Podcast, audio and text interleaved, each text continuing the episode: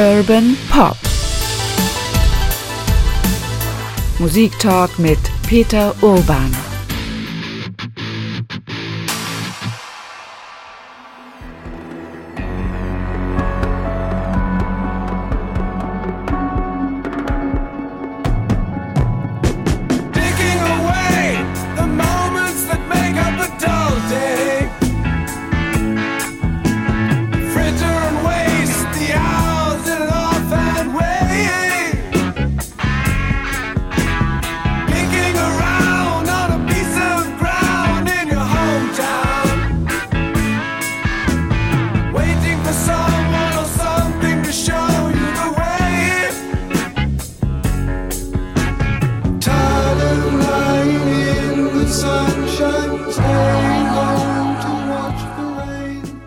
Das ist eine der größten und vielleicht auch bedeutendsten Rockbands der Musikgeschichte. Sagenhaft erfolgreich, sagenhaft einflussreich, aber vor allem einfach immer noch eine tolle Band. Das ist natürlich Musik von Pink Floyd. Hi Peter. Hi Oke.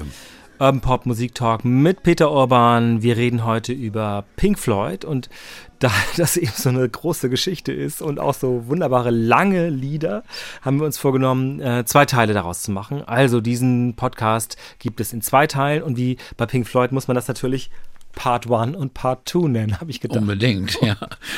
Auch Part 8 oder 9, aber. Ging, auch. Also wir machen da zwei Ja, Teile draus. Das ist hier der erste Teil.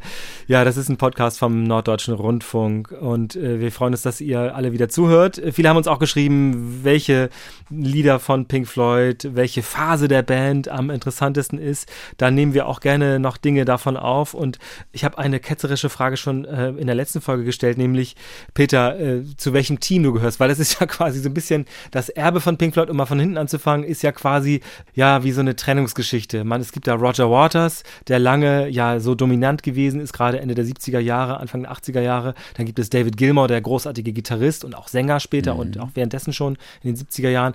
Und es gibt sowas die, wie den Gründergeist, das ist Sid Barrett. Du bist eher so Team Sid Barrett immer gewesen. Ja, Sid Barrett und später, eben weil ich auch sein Gitarrenspiel so mag, David Gilmour. Der auch, finde ich, in die Rolle, nachdem Rogers, äh, äh, Roger Waters sich so praktisch äh, als Diktator da aufgespielt hat und dann die Band verlassen hat, hat Gilmour das gut, gut hinbekommen, die Band wieder zusammenzuhalten und einfach auch gute Songs zu schreiben, die Rolle voll auszufüllen.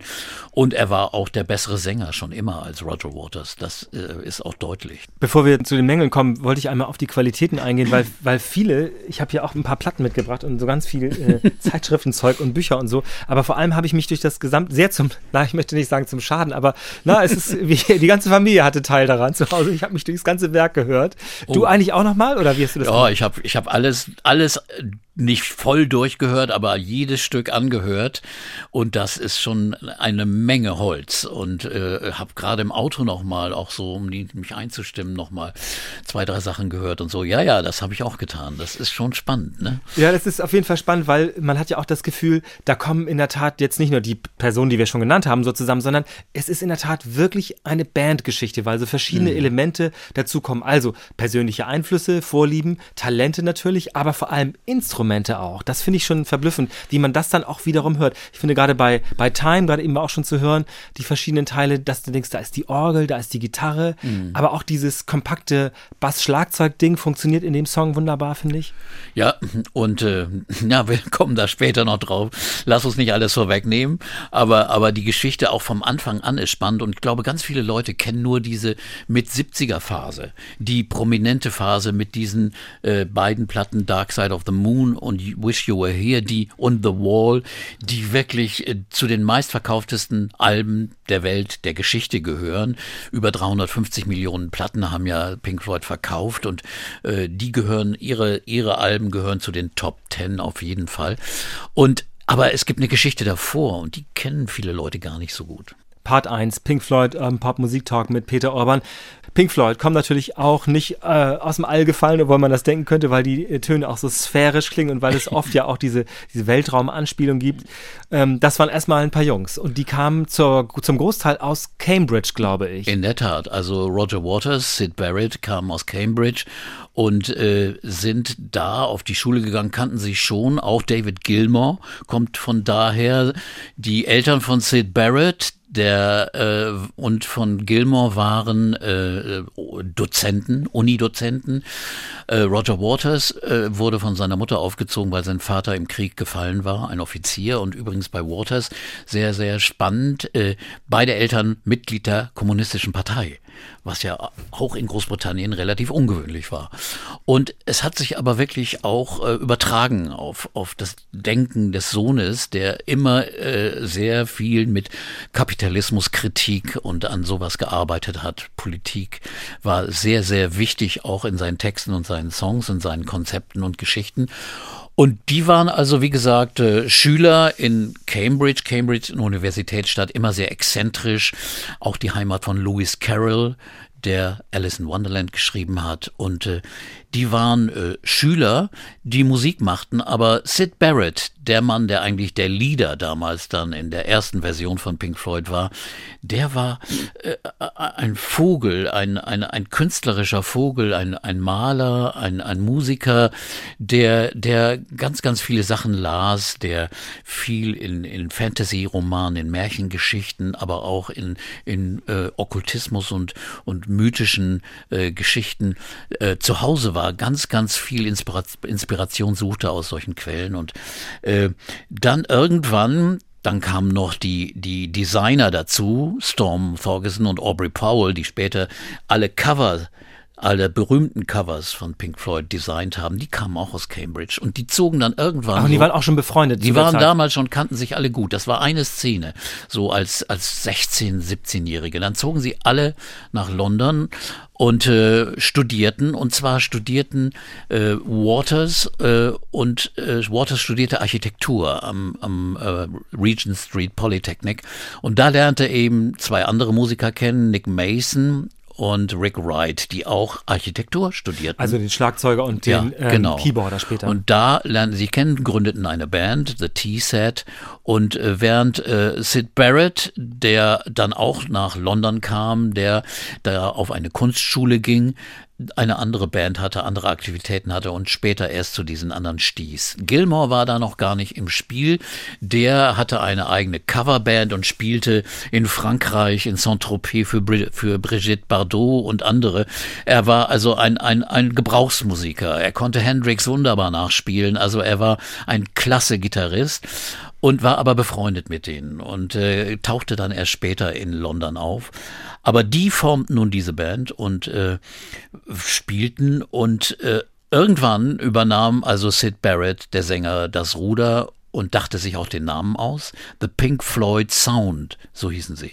Und spielten eher RB und Blues-Covers. Also waren keine Band, die eigene Songs spielten, sondern spielten mehr so in der Who oder in der Stones-Tradition Songs. Und traten auch auf und dann kamen immer mehr eigene Songs dazu und Sie waren eigentlich keine gute Band, sagten sie selbst. Sie waren keine guten Musiker. Roger Waters sagt, er hat nie gelernt, wie man den Bass spielt. Äh, auch der äh, Sänger Sid Barrett, der auch die Gitarre spielte, war nicht ein richtig toller Gitarrist, aber er konnte tolle Effekte machen. Sie spielten einfach mutig und frech und machten Krach er spielte zum Beispiel mit einem Zippo, also mit einem Feuerzeug, machte er seltsame Geräusche auf den hohen Gitarrenseiten. Und das sind die, die Ideen, die dann auch später in den Platten auftauchen, in die die Sounds kreiert haben. Und äh, dann kam sie natürlich in eine Szene in London, die mit der Hippie-Zeit zusammenkam. Und äh, Hören wir erstmal was oder was machen wir? Ja, ich würde vorschlagen, wir hören mal einen Song, also einen ganz frühen Song von Pink Floyd und danach klären wir nochmal, wo dieser Name eigentlich herkommt, weil ja. ich, hab, ich weiß das immer, gerade als sie in den USA waren, gibt es eine Anekdote, die immer weiter erzählt, wer von euch ist eigentlich Pink Floyd? Also, Auch also, gut. Arnold Lane, einer der frühen Songs von Pink Floyd. Ja.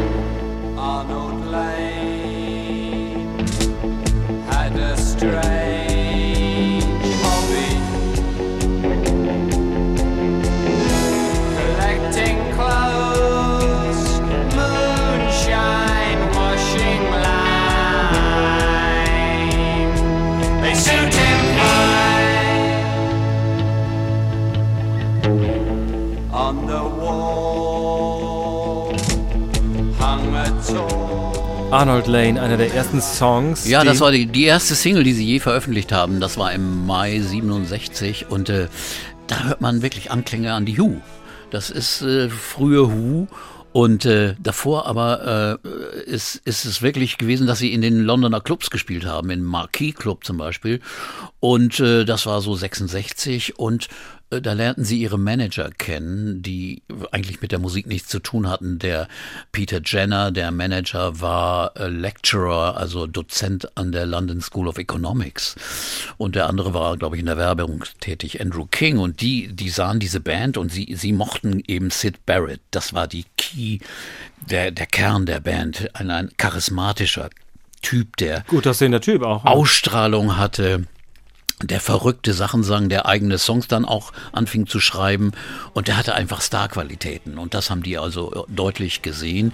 Die anderen Musiker waren ihnen damals nicht so so wichtig und äh, jedenfalls äh, bekam Pink Floyd dann relativ schnell äh, auch Plattenvertrag. Die Leute waren interessiert und Arnold Lane war so ihre erste Single, die dann aber auch der Versuch war, ein Pop-Hit zu machen. Das klingt ja auch sehr poppig, bisschen Beatle, bisschen Who, aber die Geschichte ist interessant. Da geht es nämlich um Folgendes, um einen Mann, der Frauenkleider stiehlt, sie anzieht und damals in England war das sogar gesetzlich verboten, glaube ich. Und jedenfalls wurde er, das davon handelt der Song, wurde er ins Gefängnis gesteckt, verurteilt. Und äh, das ist die Geschichte von Arnold Lane. Also für einen Popsong eine relativ ungewöhnliche Geschichte. Bevor aber das erste Album rauskam, haben die noch eine zweite Single rausgebracht, äh, weil offenbar, ja, ich weiß nicht, war Arnold Lane denn ein Hit eigentlich? Ja, es war ein Hit, so um- in die 20er kam es, also unter 20. Aber der nächste Song, äh, See Emily Play, der wurde dann richtig großer Hit. Der war so Top, Top 5 oder sowas. Und er wurde auch in England dann in diesen Fernsehshows Top of the Pops, das ist so die Hitparadenshow in England gewesen. Da traten sie auf und äh, mussten diesen Song singen. Und, und der ist eine Mischung aus, aus Pop, Beatles Pop, aber auch sehr experimentell. Da sind Teile drin von der Orgel und von der Gitarre. Da denkt man, wow, sowas, sowas äh, hat man auch von Hendrix als Single wenig gehört. Und das äh, fiel mir dann schon sehr auf, als ich das zum ersten Mal hörte. Dachte, Mann, das ist ja Wahnsinn. Ich hörte es damals auf, auf äh, äh, britischen Underground-Sendern, also Radio London, die man hier auch äh, nachts sehr, sehr gut empfangen konnte. Also es lief dann auch im deutschen Radio, aber dann etwas später. Und äh, dieser Song äh, See Emily Play, den können wir gleich mal reinhören, ist auch so, dass er äh, auch sehr auffiel in dieser britischen Hitparadenlandschaft, weil da kam ja alles. Engelbert Humperdinck, die Beatles, äh, die Stones und dann sowas Experimentelles wie Pink Floyd, war alles da in dieser Sendung. Und dann kam noch dieser Typ, Sid Barrett, der damals schon angefangen hatte, zu viel LSD zu nehmen. Das hat diesen wunderbar charismatischen, wie Gilmore sagtest du, magnetischen Ja, er hatte auch mal eine Art äh, Ja, Magnetismus, hat er erzählt, gesagt. ja. Er, hätte, er hätte Leute angezogen. Ja. Und ich finde, bemerkenswert ist, wenn man, wenn man Fotos aus dieser Zeit von Pink Floyd sieht, dann ist es der, der, der hat auch mal so schwarz umrandete Augen, also Ja. geschminkte Augen, Ja, aber er, mhm. er guckt immer in die Kamera, als ob er Ja. ein, ich weiß nicht, ein Loch in einen brennen will oder so. Irgendwie ist das ganz Und da unglaublich war, und intensiv. Da, und da war er noch da. Also da war sein Zauber, sein Magic da.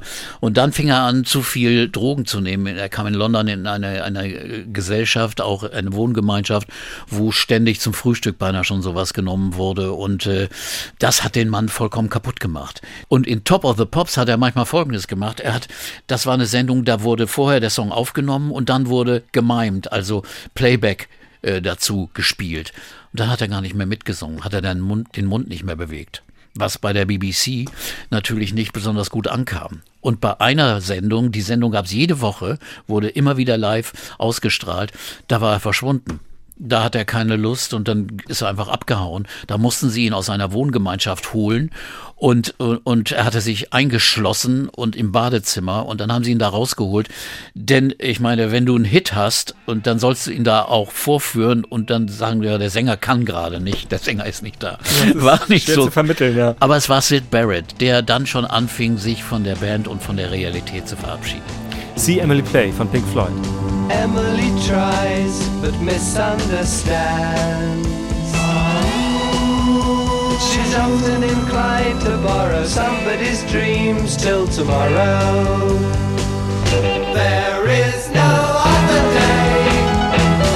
Let's try it another way. Und äh, äh wir wollten nochmal auf den Namen Genau, woher kommen. kommt der Name Pink Floyd? ist echt lustig, weil er äh, äh, da hat Sid Barrett einfach zwei Bluesmusiker genommen, nicht sehr bekannte Bluesmusiker. Pink Anderson hieß der eine und der andere Floyd und ich weiß den Nachnamen gar nicht mehr.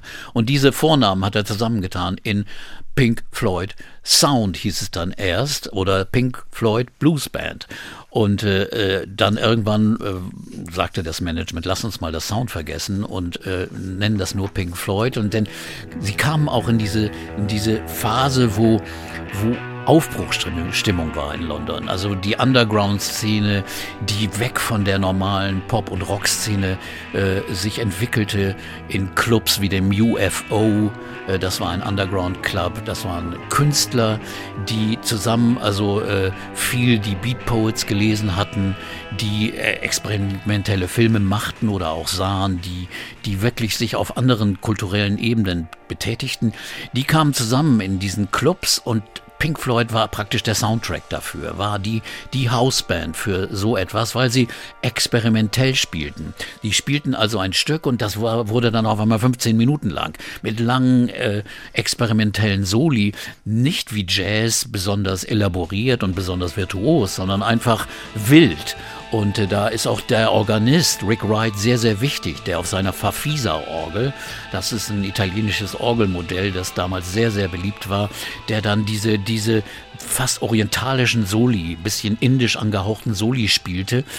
Bisschen so ähnlich wie die Bands in San Francisco, Jefferson Airplane und andere, Moby Grape, die damals auch schon nach England so rüberschwappten. Das hörte man. Und äh, man hörte auch die Beatles-Platten Re Revolver. Das war ja das Album, das den größten Einfluss auf diese Bands hatte.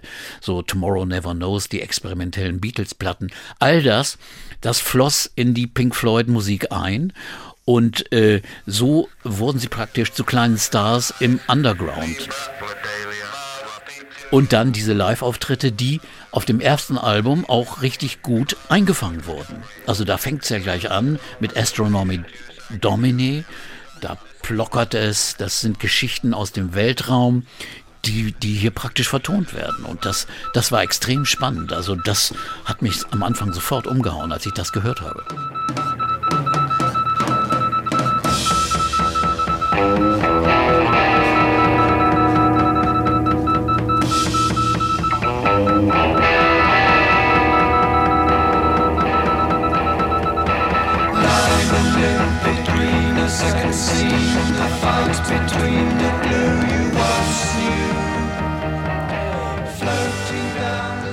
Gerade dieser Anfang ist uns allen noch so präsent, weil das ganz lange die Musik vom Brennpunkt Das war. stimmt. Das ist, hat auch ein Hörer geschrieben. Ich hab- finde den Zettel Ja, äh, von, von einem äh, sehr aufmerksamen Menschen, Ja. der uns das geschrieben hat. Leider gerade nicht wieder, aber vielen Ja. Dank für den Hinweis nochmal. Ich habe nämlich auch gedacht, verdammt Axt, er hat recht, das ist irre.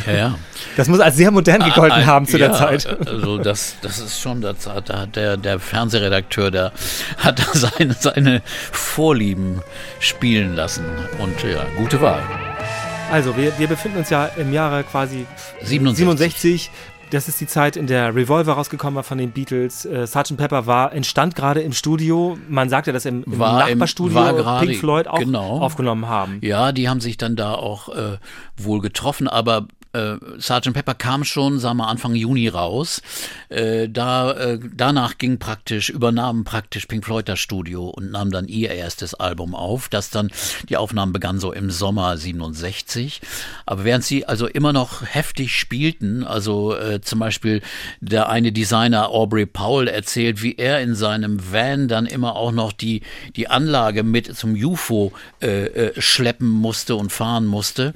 Und da war aber schon die, die Londoner Rockszene sehr interessiert an diesen neuen Leuten. Denn Aubrey Powell erzählt, auf einmal stand er da, hatte gerade die Anlage und die Verstärker dahin gebracht und dann stand neben ihm Paul McCartney und Pete Townsend und man, man rauchte einen Joint und reichte den Joint weiter, äh, weil die großen äh, Künstler, die großen Stars wollten auch mal angucken, was ist das für eine Band?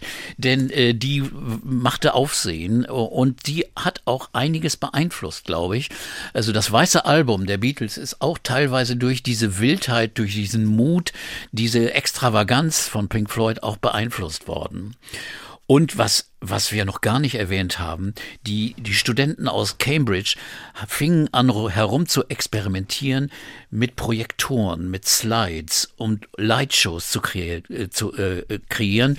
Und zwar haben sie, haben sie äh, Dias genommen, dahin, darin waren Öl, Farben und Öl und die verflossen natürlich immer wieder. Das wurde dann an die Wand, Wand und in den Club äh, auf die Bühne projiziert und dadurch entstanden diese psychedelischen Lightshows. Diese das, tropfenartigen genau. Bilder, ne? Die und die sich immer ja. bewegten. Und, mhm. und Pink Floyd waren das Beispiel. Die standen da und spielten.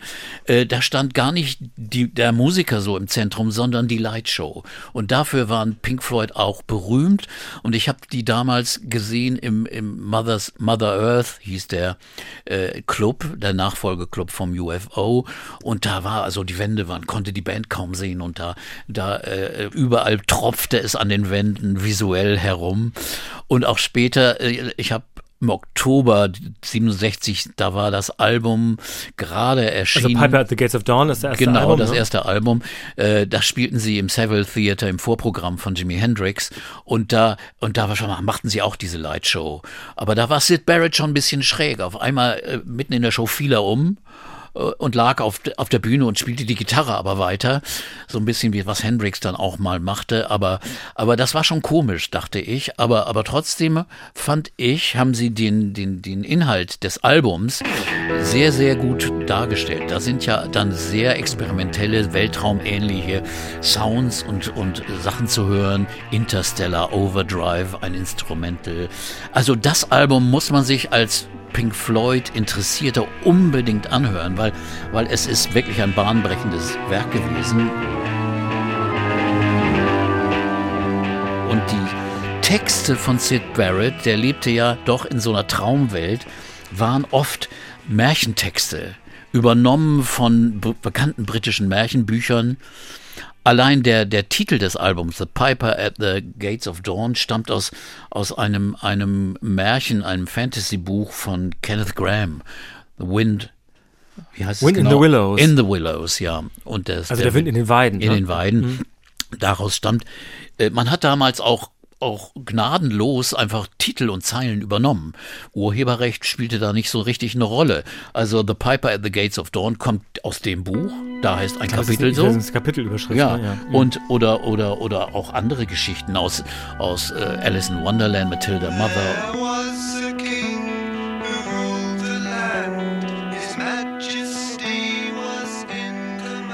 Oder The Little Grey Man hieß ein Roman und da kommt ein Zwerg vor, The Gnome.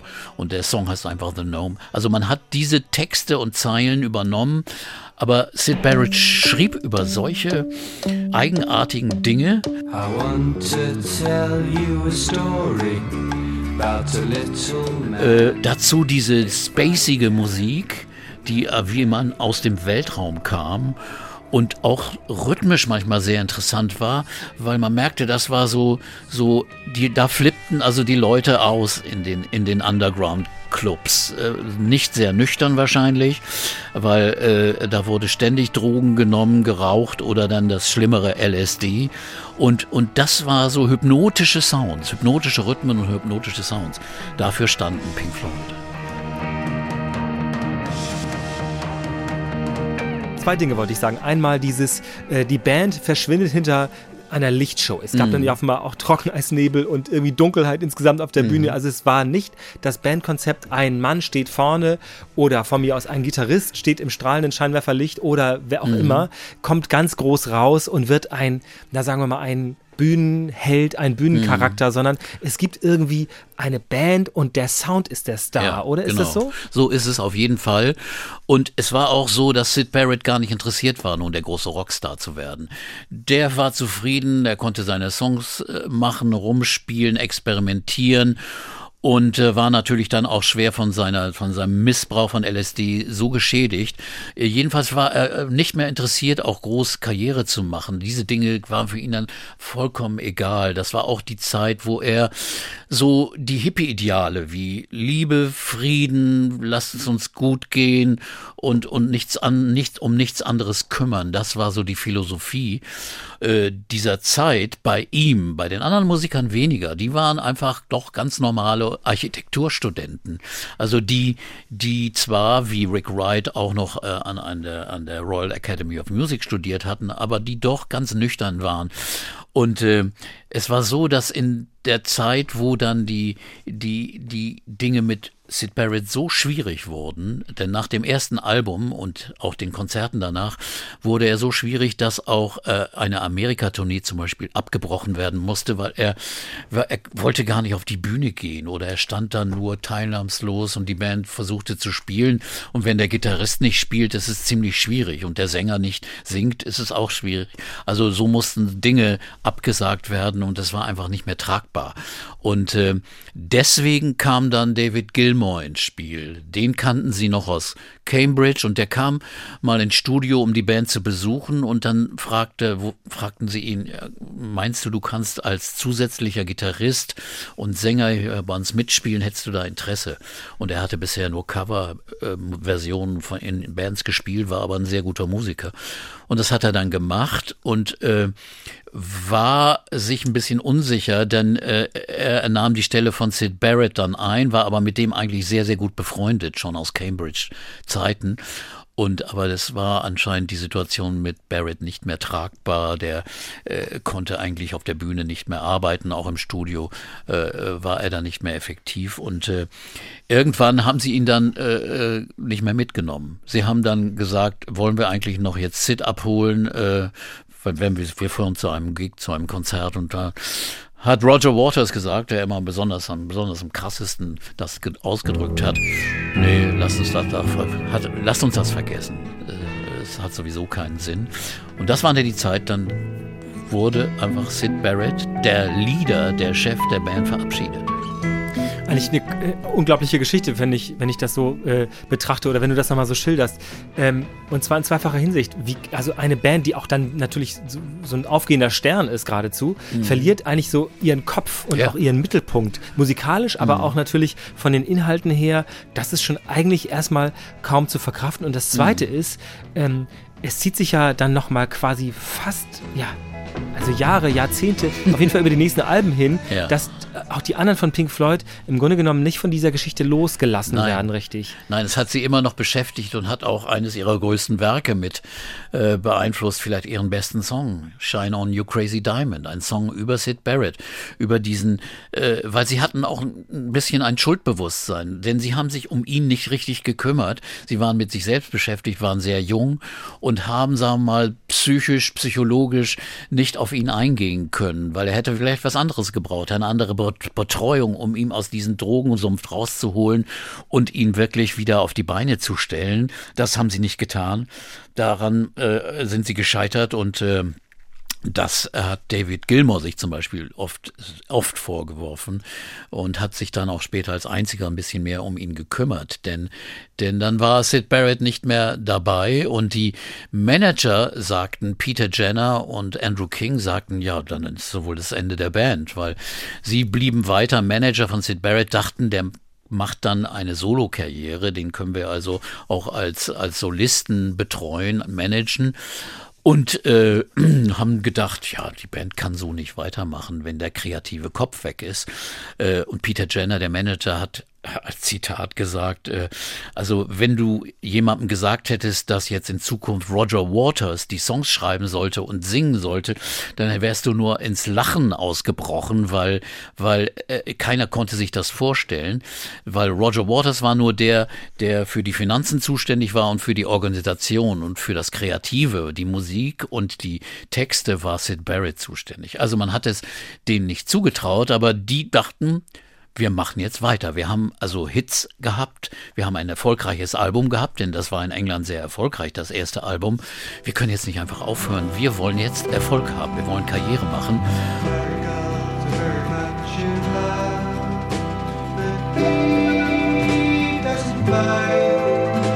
Und äh, David Gilmour war noch nicht in der Lage, als neu ankommender Musiker da eine führende Rolle zu spielen. Der war zu schüchtern, der spielte gut Gitarre und sang gut, aber, aber kreativ zu sein in der Band war noch nicht seine Rolle.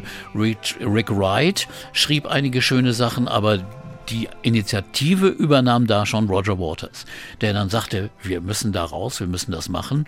Und so entstanden die Songs zum zweiten Album The Saucerful of Secrets, das dann 68 erschien. Und die waren auch ziemlich gut. Also sie waren, äh, hatten eine andere Qualität. Die Band nahm dann eine gewisse andere Richtung ein. Aber da gab es schon Sachen wie Seesaw von Rick Wright oder, oder The Source of Secrets, das, das Titelstück äh, äh, Remember a Day oder nein, set, set, set the Controls for the Heart of the Sun. Auch ein Zitat aus einem, aus einem Buch einfach so übernommen. Das wurde bei, der, bei den Bands da wohl gerne gemacht. Das äh, sind schon Stücke, die wirklich schon den Charakter von Pink Floyd ordentlich fortgeführt haben und dann auch erfolgreich wurden. Und das beweist nämlich eines. Trennung heißt nicht, dass der künstlerische Kopf, wenn er weg ist, dass dann der Name, der Markenname kaputt ist. Weil der Markenname, genau wie Rolling Stones, ist immer stärker als die Solo-Karrieren der Einzelteile. Und äh, das mussten dann auch Jenner und King, die Manager, merken, dass mit Seth Barrett alleine, der auch noch so einen schlechten Ruf hatte, weil er oft Auftritte abgesagt hatte, immer Probleme gemacht hat und auch im Studio so verwirrt war durch seinen Drogenrausch, dass er nichts mehr zustande brachte. Ein, ein anständiges Soloalbum, aber keine große Karriere. Es war kein Erfolg. Aber die Band, die machte weiter, weil der Name einfach zog. Wir hören vielleicht mal einen Song Remember a Day. Da ist, glaube ich, Rick Wright der Komponist. Genau. Und das hat schon nicht nur was Sphärisches, sondern was leicht Filmisches, finde ich.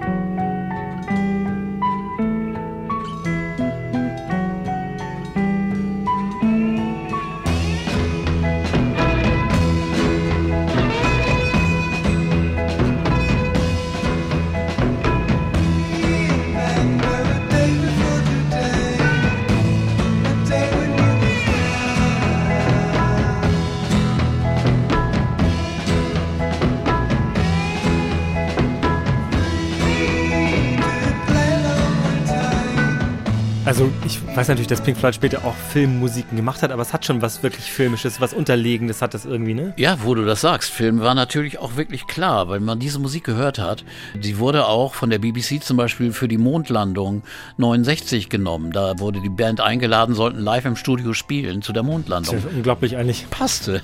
Und, Ja. und äh, auch andere Filmemacher kamen auf sie zu. Äh, Barbet Schröder dann für einen Film More. Da haben sie ein extra Album aufgenommen, ein Soundtrack-Album oder, oder der berühmte Antonioni äh, für seinen Film The Brisky Point. Er hörte einen Song Careful with that X Eugene. Das ist ein Roger Waters Song, der äh, auch live immer oft aufgeführt wurde. Auch ein wildes Stück, improvisiertes Stück mit vielen Sounds und Orgel, äh, Exkapaden, Exzessen, muss man beinahe sagen. Das hat wohl den italienischen Meisterregisseur beeinflusst und dann durfte die Band nach äh, Rom fahren äh, und dann nahmen sie Stücke auf und äh, wurden dann also drei davon genommen für den Soundtrack. Wir hören uns den Song mal an, der auch berühmt ist wegen genau dieses Teils.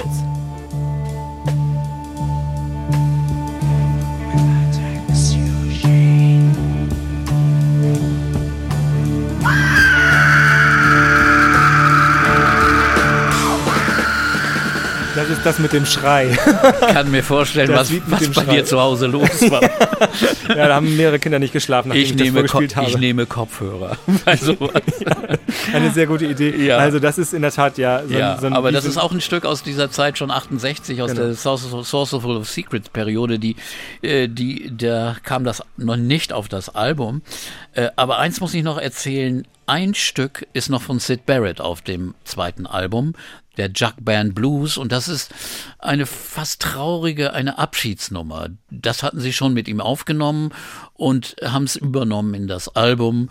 um praktisch äh, wirklich sich zu verabschieden von, von ihrem früheren Chef. Und äh, das ist also auch ganz bewegend. Dieser Song gehört auch zu den wirklich einflussreichen. Wir hören wir ihn hören? Ja, klar.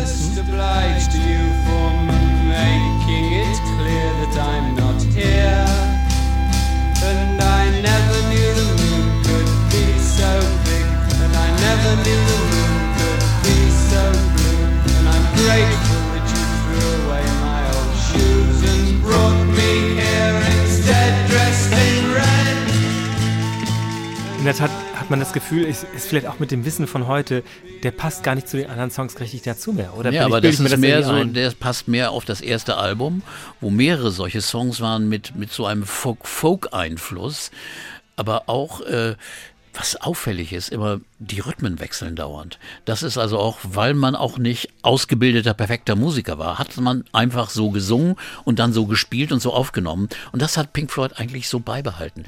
Oft wechseln da die Teile, die Rhythmen. In den langen Epen von später ist es dann auch so. Aber hier am Anfang war es in einem Song, wechselte dauernd der Rhythmus. Und es war wirklich sehr bewegend und nachdenklich, was er da, wie er das da so singt, als wäre er da auf einem einsamen Floß. Hat auch was britische, exzentrisches. Also Cambridge ist ja eine Fahrradstadt zum Beispiel und da haben sie auf dem ersten Album hatten sie das, den Song Bike. Äh, auch so ein typischer Song. Das ist so ein Song, der nicht für London spricht, der was, der spricht für Cambridge, für, für äh, andere, eine andere Welt. Und da war Sid Barrett drin, dann verstärkt durch seinen Drogenrausch. Aber ich finde es schön, dass das noch auf diesem Album drauf ist als Abschied. Und äh, denn die Geschichte von Sid Barrett hat ja äh, dann kein gutes Ende genommen. Wir können das ja kurz mal zusammenfassen. Er hat zwei Soloalben gemacht. Das erste war noch milde erfolgreich, war mit der Hilfe von David Gilmour aufgenommen. Und äh, dann äh, hat er sich verabschiedet, ist aus London weggezogen zu seiner Mutter und seiner Schwester nach Cambridge, hat dort gelebt, hat dort ganz einfach gearbeitet, als Künstler gearbeitet und Also als ich glaube, er hat gemalt. als bildender ne? Künstler Ja. und er ist dann ist dann ist er psychisch immer belastet und krank gewesen und wurde dann auch äh, ist dann 2006 gestorben äh, wurde übergewichtig und wir kommen später sicher noch mal dazu zu einem einzigen Besuch wo er seine äh, alte Band noch mal getroffen hat aber sonst äh, am Anfang gab es Gerüchte da dass er aufgetaucht sei bei Konzerten der neuen Pink Floyd, äh, auch vor der Bühne gestanden hat, angeguckt und David Gilmour hat einmal gesagt, da steht er da und guckt mich an und ich sing, singe seine Songs. Das war schon komisch, aber das war am Anfang so. Es hat ihn wohl doch irgendwie getroffen, obwohl er eigentlich nicht mehr in dieser Realität sich aufhielt.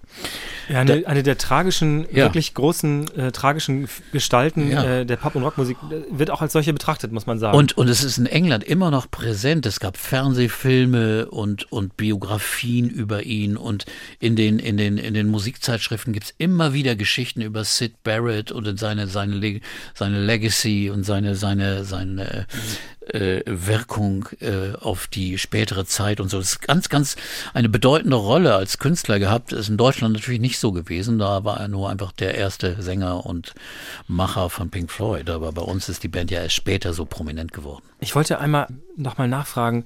Wir befinden uns ja jetzt quasi in der Zeit, wo längst ja Alben das große Ding war, nicht mehr Single-Hits in dem Mhm. Ja. Sinne. Und Pink Floyd hatten sich ja in besonderer Weise auch dann dem Album zugewandt, vielleicht auch, weil sie gar nicht so diesen Kniff hatten für so einen drei oder vier Nee. Minuten Song irgendwie. Ne? Weißt du, ihre, ihre Songs waren meistens auch länger und die, die hatten, kannten, kannten nicht dieses Form, Format einer Single.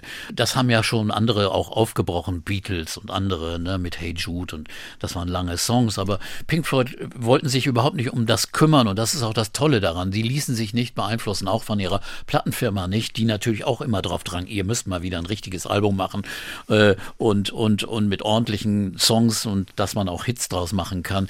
Das wollten sie nicht und haben sie eisern durchgehalten und äh, haben Alben gemacht. Und äh, einmal waren es dann Film-Soundtrack-Alben, aber es, es waren auch experimentelle Alben wie Amalgama, das war das Album aus dem Jahr 69. Die eine Platte, es waren ja noch LPs, die eine Platte war ein Live-Album und die zweite Platte war, da durfte jeder ein Viertel der Platte bespielt. Also jeder der vier Musiker, ja. Jeder der vier. Und das ist natürlich ein Experiment und das ist auch nicht richtig gut aufgegangen. Das ist also schon sehr, sehr strange. Ich glaube auch die Pink Floyd-Mitglieder selbst, ich habe zumindest bei Nick Mason, dem Schlagzeuger, Ja. nachgelesen, dass er nicht zufrieden ist. Nein, nein, das, das, das irgendwie finden sie also im Nachhinein ganz, ganz furchtbar. Es hat auch nicht geklappt. Am besten sind auch Pink Floyd immer, wenn sie zusammen was entwickeln und arbeiten. So ist es einfach. Äh, Und deswegen äh, war das aber auch ungewöhnlich. Und ähm, insofern die Plattenfirma konnte zufrieden sein. Das waren trotzdem erfolgreiche Platten. Vielleicht auch durch die Covers, durch das Marketing, durch das Image dieser Band, die ja irgendwie was leicht Revolutionäres hatte. Und das äh, ist das, was also auch, auch, auch glaube ich, fürs Marketing, für den Verkauf gut war. Aber natürlich, ich wollte das nochmal verstärken. Es ist ja auch die Zeit, wo dann so ähm, andere Bands so den sogenannten Prog Rock machten, also sozusagen die Form verließen, die womöglich ja noch die Beatles auch immer zumindest bedient haben. Also dann gab es dann irgendwann auch äh, King Crimson und ähm, Yes und äh, Jethro Tull ein bisschen später noch, aber man verließ dann auch im Prinzip schon die Form ähm, nicht nur der, der Single-Hits, sondern auch man öffnete sich auch für andere Einflüsse. Klassik, ähm, es wurde härter zum Teil, es gab ähm, ja, zum Teil ja sogar Barockanklänge oder Jazz oder sowas irgendwie. Also es muss schon die Stimmung gewesen sein. ein bisschen Ja, das dafür, war oder? die Stimmung, aber ich finde, Pink Floyd waren immer noch etwas anderes, denn die waren nicht so organisiert wie diese Prog-Rock-Bands. Die Prog-Rock-Bands waren also durchgetimt. Extrem gute Musiker, King Crimson, Yes, die wirklich minutiös, auch Genesis, die minutiös Stücke entwickelten, auch mit viel Mut und, und, und Kreativität und aber, aber nicht so frei waren wie Pink Floyd, die, die auch immer, immer stärker improvisierten, äh, die wilder irgendwie erschienen. Das ist der Unterschied, den ich ja finde. Äh, ich finde, man kann es später eher mit Art Rock beschreiben, also irgendwas mit künstlerisch, Kunstrock, der irgendwie immer noch ein, ein, ein, eine große Portion Freiheit in sich hatte. Das hat dann später in den 70ern abgenommen, da wurde es dann doch sehr viel durchorganisierter. Aber Weil die äh, Konzepte auch stärker wurden vielleicht, Genau, ne? Ja. in der- Oder konkreter, sagen wir mal. Genau, konkreter. Es waren dann stärkere Alben mit Konzepten, die durchgezogen wurden. Aber hier war das noch wilder und freier und äh, war aber auch verbunden mit so einer Art neuen Technologie. Einmal die Lightshow, aber auch dann das Akustische, weil Pink Floyd war die erste Band, die auch quadrophonisch gespielt haben. Die haben schon ganz früh, 68, ein Gerät benutzt, mitentwickelt, wo man also die, die Klänge, da wurden vier Lautsprecher in jede Ecke des Raumes aufgestellt, des Saales oder des Clubs, und dann, dann rauschte das, der Sound äh, herum, um einen herum. Also nicht ein Stereo-Effekt, sondern ein Quattro-Effekt. Und das war total ungewöhnlich. Da hatten sie ein Gerät, da konnten sie mit einem, einem Regler, einem Stift, konnten sie dann regeln, wo der Sound jetzt hingeht. Und das haben sie dann auch auf Konzerten gemacht. Da wurden dann immer vier Lautsprecher auf und dann, dann saß man da und dann rauschte der Sound von einer Ecke in die andere im Kopf. Das war schon auch so ein psychedelischer Effekt, den sie gemacht haben. Oder sie haben Auftritte gemacht, die theaterähnlich waren. Sie haben einmal in London einen Auftritt gemacht, äh, da hatten sie einen Song Psychedelic Breakfast und da haben sie auf der Bühne gefrühstückt, haben sich Tee bringen lassen, Tee zubereitet, dann wieder ein bisschen gespielt, dann sich unterhalten, also Theater auf die Bühne gebracht, also neue neue künstlerische Elemente, die damals mit mit mit Rockmusik, mit Popmusik nichts zu tun hatten. Also das war schon eine Pioniertat. Und dazu eben auch dieses Filmische, das sie auch ständig hatten.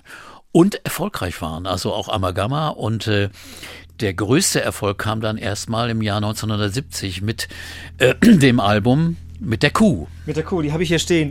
Ja. Atom Heart Mother. Ja. Man, lustigerweise, ich weiß jetzt gar nicht genau die Begründung, vielleicht weißt du sie ja. Ähm, äh, man ver verbindet ja dann eben auch ähm, Pink Floyd mit äh, Science-Fiction, Space, äh, Geräuschen, Genau. Quadrophonie und hier ist eine Kuh drauf. Genau. Das, wie passt das zusammen? Ja, ich habe vor, vor zwei Jahren den, den Aubrey Powell, den Designer, getroffen.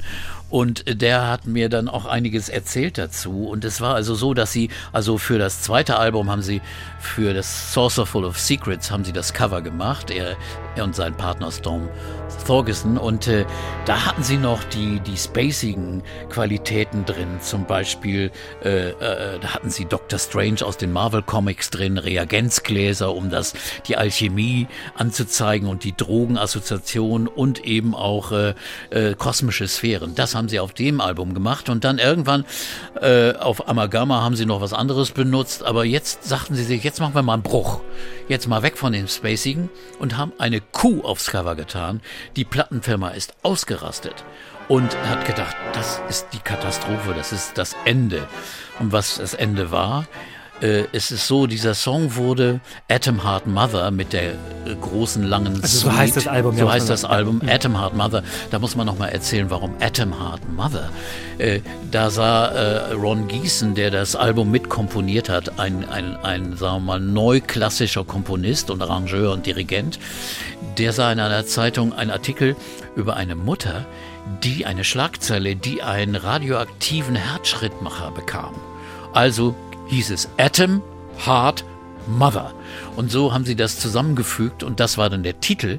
Und diese Suite, äh, die sie da komponiert haben, ein 23-minütiges Werk, Also eine Plattenseite, ja. eine ne? Plattenseite, die, die äh, eigentlich aus kleinen Schnipseln von Pink Floyd Musik äh, äh, aufgenommen waren. Die haben das dann immer Nothing 1, Nothing 2, Nothing 3 genannt.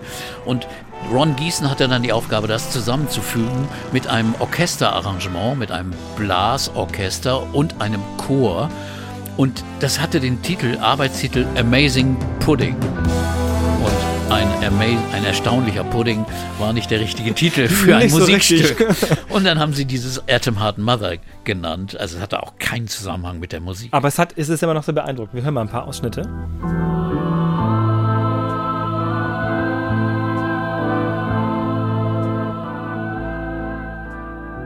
Ja, das ist, ähm, erwartet man nicht, nicht direkt von der Rockband. Ne? Überhaupt nicht.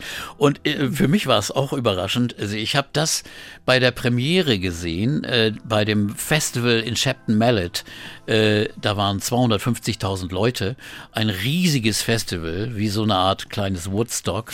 Und Naja, da, da, traten, da traten nun alle auf. Led Zeppelin und Frank Zappa und wer weiß nicht wer. Und es verzögerte sich alles, weil also es war in der Gegend von Somerset sehr hügelig, die Anreise war schwierig, kleine Landstraßen in der Nähe, wo jetzt Glastonbury das Festival ist. Und da äh, traten Pink Floyd dann, die um 8 oder um 10 Uhr abends auftreten sollten, traten um 4 Uhr nachts auf. Also man war gerade noch wach und dann äh, habe ich das mir angehört und dann höre ich dann ein Blasorchester und ein Chor und war vollkommen verwirrt. Und äh, äh, das war also die Premiere überhaupt, das haben sie da auf die Bühne gebracht und dann haben sie es drei Wochen später nochmal im Hyde Park bei einem Free-Concert, das wurden manchmal so umsonst Konzerte im Hyde Park veranstaltet. Und da haben sie es auch aufgeführt. Und äh, da äh, konnte man das schon konkreter zuhören. Nicht im Nebel morgens um vier, sondern, sondern in diesem Rauch, denn das ganze Tal von Chapman Mallet war damals mit, mit Haschischwolken zugeraucht.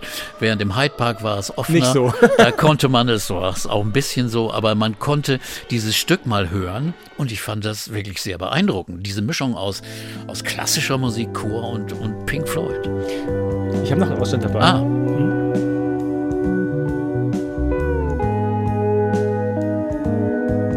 Also es ist natürlich schwierig, weil so ein 23-Minuten-Song hat ja seine Höhen und Tiefen, aber hier nimmt die Band quasi ja diese, diesen Sound, diesen Bläser-Sound Ja. irgendwann wieder auf. Das Ja. ist schon irgendwie erstaunlich. Ja. Das klingt schon wirklich nach Pink Floyd hier. Ja, das klingt sehr nach Pink Floyd von später. Das stimmt. Äh, trotzdem, die Band sagt jetzt, sie mochte das Album nicht so gerne. Ich weiß nicht, vielleicht ist ihre eigene Rolle auch nicht groß genug gewesen, denn die Rolle von Ron Gießen war hier schon ganz bedeutend, der das toll arrangiert hat.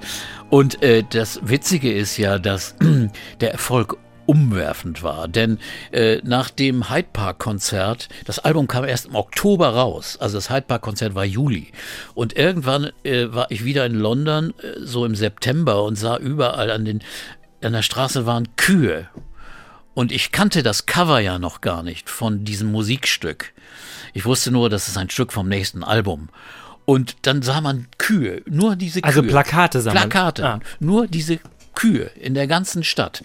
Man dachte, was ist das, eine Landwirtschaftsausstellung in London oder was ist hier los? Und, und, und das hat so reingeschlagen, das wurde das erste Nummer 1 Album von Pink Floyd. Auch durch diese Marketingkampagne und die Designer Hypnosis, Aubrey Powell und sein Partner waren voll bestätigt und hatten natürlich hier einen Triumph. Und äh, ja. Wir hören nochmal einen dritten Ausschnitt aus, aus Atom Heart Mother.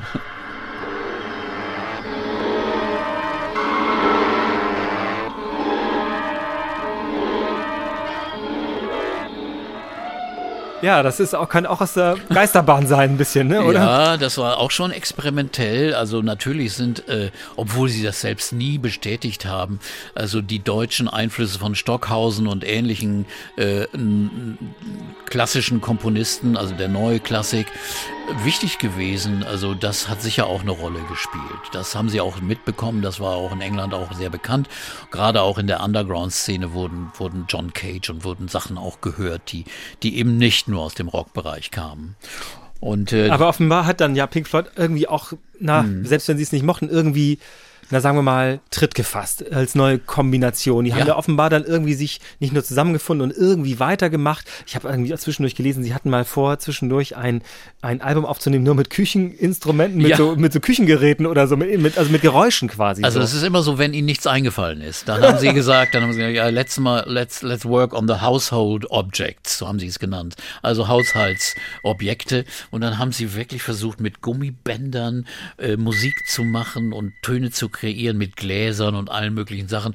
Aber das ist nie realisiert worden. Das war dann anscheinend ich weiß nicht, ob es so schade drum ist, weiß Ja. ich nicht so. aber es ist so, Einflüsse daraus sind auch auf den Alben später hörbar. Da klingelt's und, und klappert's ja und Naturgeräusche und akustische Geräusche Ja, und auf der Stimmen ganz Straße, viel, Stimmen ja, auf der. Straße, also Audio, Hörspiele, Audio, Hörspiele, äh, Werke waren's ja doch. Und so ging das nun weiter und das nächste Album kam äh, äh, dann schon, äh, wann war das jetzt schon? 71, Metal. ne? Das gilt so Metal, als das, ja. also was ich so nachgelesen habe, ist ähm, Metal sowas wie ein bisschen wie Revolver, so das, das Werk vor den großen Werken, Ja. das so fast so ein bisschen unterschätzt wird. Dabei ist er äh, ein sehr bekannter Song drauf, nämlich ähm, Echoes. Ja, also das ist schon wirklich ein Wegweiser für die Zukunft. Das ist das erste große epische Werk, eigentlich noch eindrucksvoller als Atom Heart Mother, weil Echoes ist diese Mischung aus diesen sphärischen Sounds des Keyboards von Rick Wright, von der Gitarre von, von Dave Gilmore und, und die Melodien, die dann auch gesungen werden. Das ist ja ein, ein bedeutendes Stück, das auch äh, von ihnen selbst so eingeschätzt wird als, als eines ihrer wichtigsten Werke und Stücke.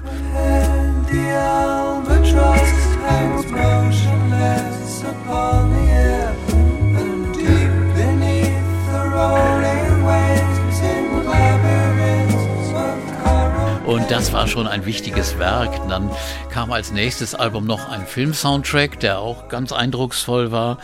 Aber äh, dann ging's zum nächsten. Und das ist nun der große Einschnitt und der große Durchbruch.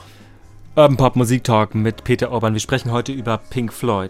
Ich wollte noch mal eben einhaken bei Echoes und bei Metal Anfang der 70er. Einmal äh, wurde mir eine Geschichte kolportiert, die habe ich irgendwo nachgelesen, dass gerade dieses Ping am Anfang, dieses wie so ein Sonar, das ist ja, wie Ja. aus dem U-Boot oder so klingt das Genau. ja wie aus der, aus der Schifffahrt.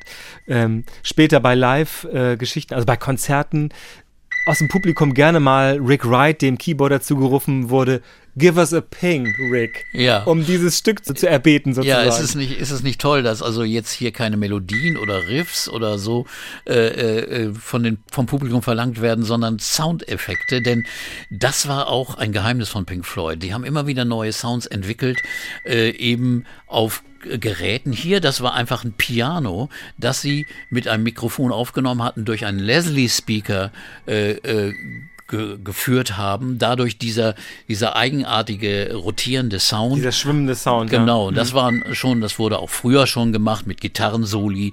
Das ist, das haben auch schon Beatles gemacht und andere und Hendrix. Aber, aber das auch zu machen und zu einer Kunst zu kultivieren, das ist eben das Geheimnis von Pink Floyd gewesen. Denn damals gab es ja noch nicht so richtig Synthesizer. Die fingen ja erst an. Ein Moog gab es 69 bei Beatles, bei Abbey Road. Aber Pink Floyd bekam ihre ersten ersten Synthesizer erst so äh, 72 und die haben sie dann auch schon für ihr nächstes großes Werk Dark Side of the Moon benutzt und das äh, war wirklich dann ihr fast bedeutendes Werk. Dark Side of the Moon, 1973. Und man kann über dieses Werk gar nicht im Einzelnen sprechen. Es hat immer noch eine wirkliche Faszination. Es hat einen Zauber, möchte ich sagen. Man kann auch ruhig ein bisschen pathetisch werden, weil das alle Qualitäten von Pink Floyd sind auf diesem Album vertreten. Im ersten Song spürst du schon die späteren großen bekannten Lieder. Im Schlussakkord des letzten Songs hast du das Gefühl, es geht gleich wieder von vorne los. Also Ja. es ist irgendwie sehr gut verwoben insgesamt. Wer hat das gemacht von denen? Es sind ja auch keine Einzelsongs. Hier ist es wirklich ein gemeinsa gemeinsames Werk. Äh, die, die Songs gehen ineinander, gehen ineinander über, was ich auch sehr, sehr gut finde. Ich habe auch in meiner Musikliste, die wir uns ja immer leisten, die ich immer mir, die wir immer anhängen hier an diesem Podcast, hab, konnte ich auch kein Einzelstück bei Dark Side of the Moon rausnehmen, weil das als Gesamtheit ist ein Werk.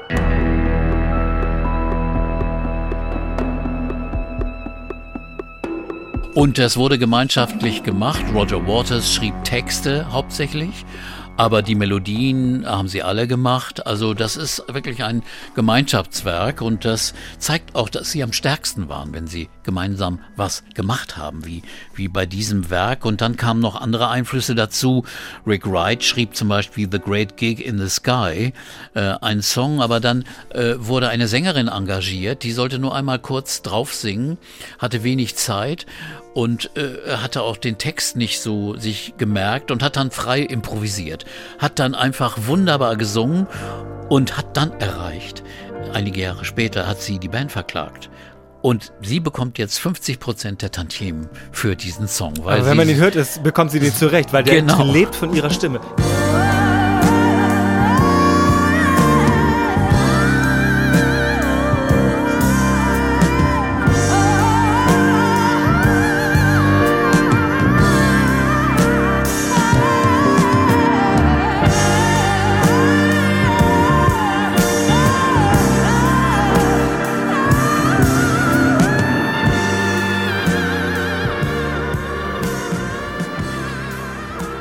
Erwartet das gar nicht, weil das so was Souliges hat. Das erwartet man Ja. jetzt nicht bei Pink Floyd, finde Nee, ich, das oder? ist auch ungewöhnlich, aber sie hat es so überkandidelt gemacht. Äh, nicht nur immer in den Soul-Klischees ist sie geblieben, sondern sie, sie rastet echt wirklich aus. ja. Und hat dann anscheinend, nachdem sie das gesungen hat, hat sie sich bei der Band entschuldigt dafür, dass sie sich, so, dass sie sich hat so gehen lassen. Und da hat die Band gesagt, Mann, das war großartig. Und deswegen ist es so drauf geblieben. Also es gibt ja auch dann später die, äh, also die Konzerte mit, mit, mit Pink Floyd und Mhm. da, ich weiß, dass ich habe das auch mehrfach, äh, das war dann im Fernsehen, live gesehen und ich möchte sagen, es, es gibt natürlich viele tolle Sängerinnen, aber diese Qualität zu erreichen, ist gar nicht so einfach. Nee, das ich. ist schon schwierig. Also es musste Und- jemand natürlich immer genauso nachsingen, das ist ganz schwer, finde ich. Sie hat es großartig gemacht, wirklich ganz, ganz, ganz, ganz toll. Und dann war natürlich auch ein Hit drauf auf diesem Album, ne? Dark Side of the Moon, Money. Ne? Also das war nun klassischer Renner. Insofern. Auch, aber auch die ganzen Tricks, die, Ja. die, die, die Pink Floyd konnten, eben mit den Geräuschen, mit diesen Registrierkassen und mit einem sehr, absolut ko- komplizierten Rhythmus, glaube ich. Ja. Es ist nicht so ein, äh, so ein Siebenviertel, Siebenviertel. Oder, oder so. Und, und denen dann auch die Kasse, die Registrierkasse genau aufs Timing immer. Das war wunderbares Getüftel. Und damals hatten die ja noch gar nicht so viele Spuren. Die haben äh, damals schon mit 16 Spuren gearbeitet, aber, aber, aber das war schon schwierig. Das dann musstest du dann wieder runtermischen und dann wieder äh, neue Spuren dir freimischen. Also es war ein schwieriger, komplizierter Vorgang. Es waren keine digitalen Aufnahmespuren, wo du so 80, 60, 120 Spuren hast. Nein, das war ein Gefummel. Und das haben sie großartig gemacht. Money, it's a gas.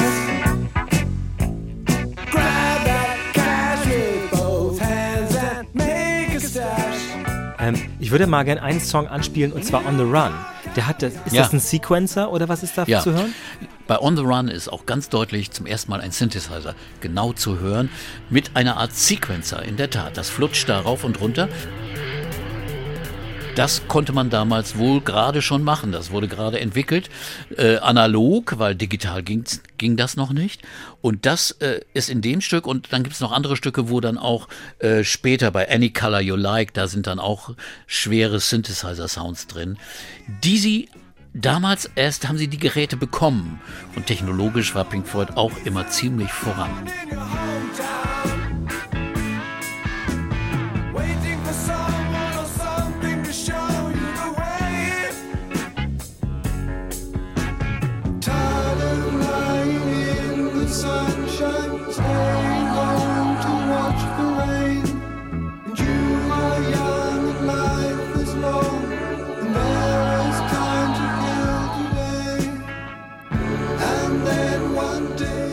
Dark Side of the Moon wirkt auch, finde ich, durch diese Synthesizer-Klänge heute immer noch ziemlich frisch und ziemlich gut produziert. Oder war die Aufnahmetechnik von denen auch so ausgesucht gut, dass es immer noch so gut klingt? Also eines ist so, mittlerweile war die Qualität der Aufnahme viel besser geworden, mehr Spuren, aber auch die Qualität der Musiker war eindeutig besser geworden und es wurde nicht mehr ganz so vollgepackt mit tausend Sounds und äh, Instrumenten, sondern hier sind klare Strukturen.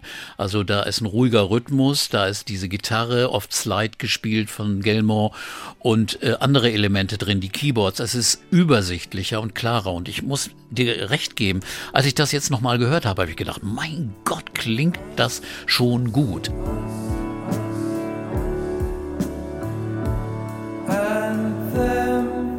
Es war zwar die 2011er remasterte Version, die ich gehört habe, aber ich glaube auch das Original klingt schon extrem gut. Also wirklich absolut äh, top of, und das wurde auch mit dem Grammy übrigens ausgezeichnet für den Tonmeister Alan Parsons, der, das ist sein großes Werk, damals seinen Durchbruch hatte und danach eben als eigenständiger Musiker sehr erfolgreich Also mit wurde. Alan Parsons Project. Ja? Genau, Ja. das, er hat dann auch nicht weiter mit Pink Floyd gearbeitet, weil er an seinem eigenen Projekt arbeiten wollte, auch sehr erfolgreich.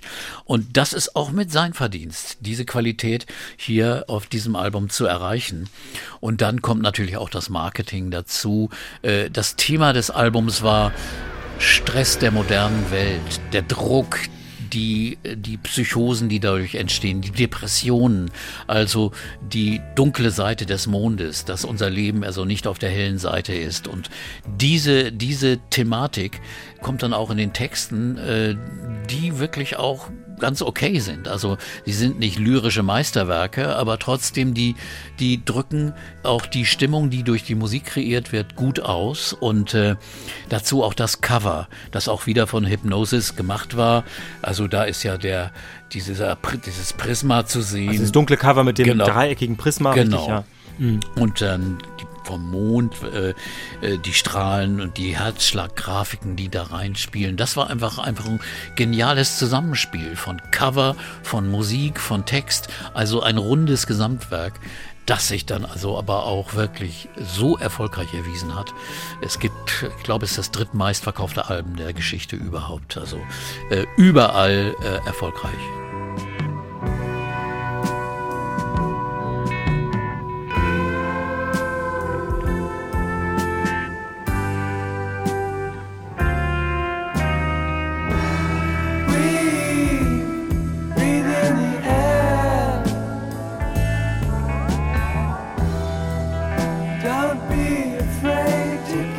Auf jeden Fall hat dieses Werk immer noch etwas sehr Geheimnisvolles, das sich durch mehrfaches Hören, möchte ich sagen, immer noch verstärkt. Das ist ganz toll, finde ich. Es wird ja auch gerne benutzt von Planetarien, um Aufführungen zu machen, Inszenierungen von Dark Side of the Moon. Ich habe mal in Miami das gesehen und einmal auch in Hamburg. Es gibt, es gibt Aufführungen, die die Musik spielen, die allein ja so schon ist, wenn man die Augen schließt, kann man sich ja selbst Bilder malen. Und wenn dann in einem Planetarium die Sterne dazukommen mit Lasern und so weiter, ist das ein richtig tolles Erlebnis. Da braucht man auch nicht irgendwelche Drogen zu nehmen. Rabbit Dark Side of the Moon, das Meisterwerk 1973.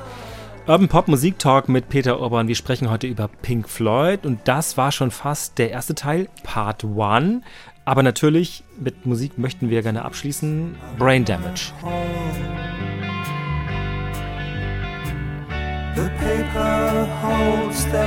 Das ist ein Song, der gegen Ende des Albums drauf ist und da kommt die klassische Zeile drin vor, die eben der Albumtitel ist, von Roger Waters geschrieben. Das war Part 1. Danke dir, Peter. Danke, Oke. Mein Name ist Oke Bandixen und das ist hier ein Podcast vom Norddeutschen Rundfunk. dam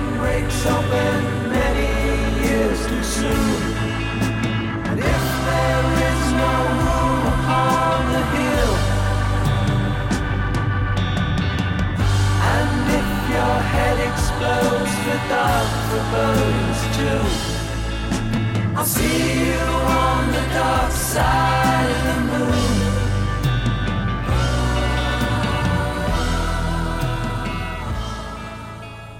Und hier ist nochmal kurz Oke Bandixen. Ich wollte euch noch gern hinweisen auf die Folgen von Urban Pop, die es schon gibt. Über Bruce Springsteen, über Wolfgang Niedecken zum Beispiel, über die Humpe-Schwestern, über Prince, Adele, Queen oder Fleetwood Mac und viele, viele mehr.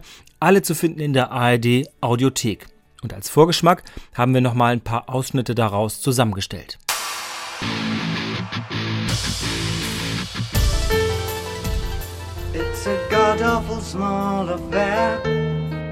Heute, Peter, wollen wir über David Bowie reden. Wie ist er gewesen, wenn man dem begegnet ist?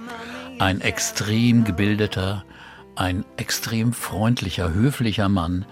Er wirkte so wie ein, ein erfahrener, hochgebildeter Mann, der einfach Größe ausstrahlte und extrem freundlich war.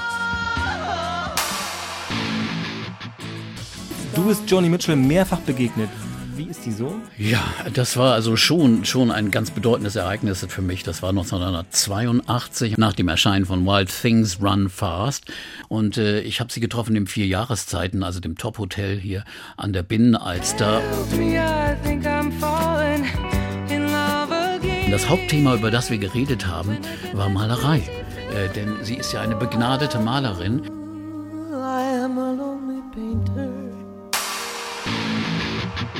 Eine Frage zuerst, Peter. Wie lange kennst du eigentlich Udo Lindenberg? Ja, sehr, sehr lange, so 46, 47, 48 Jahre lang. Ich habe ihn kennengelernt im neuen Onkel Pö, das war also eine Musikkneipe, wo jeden Abend aber Musikprogramm war. Onkel Pö spielt eine Rentnerband.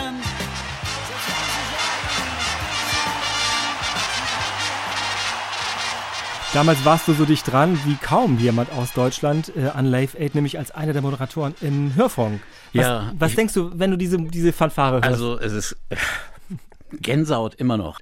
Ich meine, das war wirklich so ein wirklich unglaublich ungewöhnliches Ereignis, das, das es noch nie gegeben hatte. I'm like the water when your ship rolled in that night. Heute reden wir über Taylor Swift, eine sehr erfolgreiche Musikerin. Wir könnten einen Wirtschaftspodcast machen hier mit den Erfolgsbilanzen von Taylor Swift. Und dieser Mann mit seinem Wuschelkopf trat auf, er Clapton sagte ihn an, so ein bisschen nuschelig. Und ich hatte den Namen gar nicht verstanden. Der kam auf die Bühne, spielte ein, ein Blues äh, und spielte mit den Zähnen die Gitarre und auf dem Rücken. Und die Leute flippten aus. Und Clapton guckte schon so ein bisschen pikiert, weil, weil das nahm ihm natürlich die Show weg. Ne? Nach dem einen Song verschwand der Mann wieder. Und erst Monate später, als dann Hey Joe erschienen war und ich das Foto von, von, von diesem Musiker sah, dann wusste ich, ach Gott, den habe ich ja gesehen. Das war ja. Und das war echt der erste Auftritt. Going out to shoot my old lady.